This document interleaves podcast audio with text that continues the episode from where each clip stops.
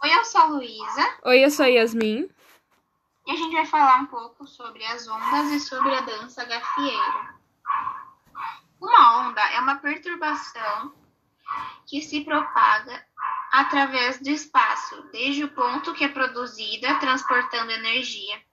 Momento linear, mas não transporta matéria. Elas podem necessitar ou não de um meio de propagação. A amplitude é uma medida de intensidade. O som é, é uma amplitude que implica em intensidade e a luz é uma amplitude que implica em brilho. Velocidade. A velocidade da onda depende do comprimento da onda e da frequência de oscilação. Quanto à natureza, as ondas são classificadas como mecânicas ou eletromagnéticas. Quanto à direção de propagação, as ondas são classificadas como unidimensionais, bidimensionais ou tridimensionais. Quanto à direção de vibração, as ondas são classificadas como transversais ou longitudinais.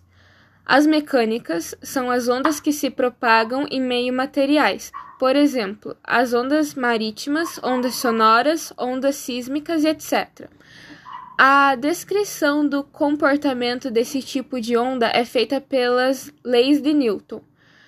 As eletromagnéticas são resultado da combinação do campo elétrico com o campo magnético.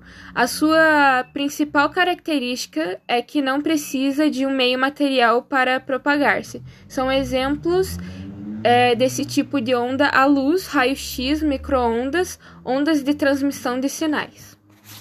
Outra classificação de ondas é feita, pela, é feita considerando-se a direção da vibração, que são transversal, que é quando as partículas no meio da propagação vibram perpendicularmente à direção da propagação da onda.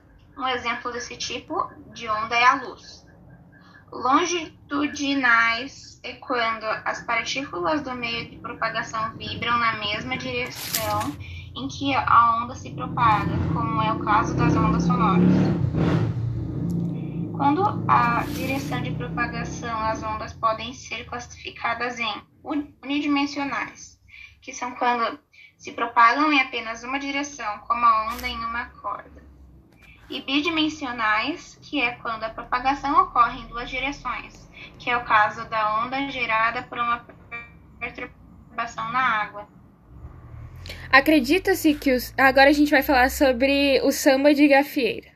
Acredita-se que o samba de gafieira tenha surgido de ritmos de origem africana, como o batuque e o lundu. Pensa-se que o nome samba de gafieira refere-se ao lugar onde era comum dançar esse ritmo. Dançando, o dito malandro sempre protege sua dama, dando a ela espaço para que ela possa exibir para ele e para o baile inteiro ao seu redor e ao mesmo tempo impedindo uma aproximação de qualquer outro homem para puxá-la para dançar. Daí também a atitude de, se, de sambar com os braços abertos, como se fosse dar um abraço, além de entrar no ritmo da música, proteger a sua dama. Os passos consistem em movimentos elegantes e técnicos, como gingados dos quadris e pisadas sincopadas no chão. A coreografia acompanha a música em compasso binário e ritmo sincopado. A postura do dançarino é sempre de condu conduzir a dama, exibindo-a ao salão e ao mesmo tempo protegendo-a para o outro homem não atire para dançar. Então, para finalizar, dançar é muito mais que uma atividade física. Além da série de benefícios físicos melhora o estado de ânimo da pessoa e potencializa a socialização. O benefício físico da dança é o fortalecimento dos músculos e ossos, aumentando a resistência. Isso sem contar a flexibilidade, já que a atividade trabalha com diferentes grupos de músculos, ajudando a manter o corpo livre de lesões. Dançar também favorece a perda de peso, corrige más posturas e é um excelente instrumento para prevenir a demência associada ao envelhecimento. As, a dança também tem o poder de fazer com que o nosso corpo e mente sigam o ritmo da música. Trata-se de uma poderosa forma de desconexão, que alia o estresse do dia a dia, mas esse não é o único benefício psicológico da dança. Dançar é uma forma de conectar. A música desperta emoções e os movimentos da dança ajudam a expressá-las de forma natural e sem inibição. Dançar ajuda a canalizar inclusive emoções negativas, como a raiva e a angústia, contribuindo para um controle saudável da carga emocional.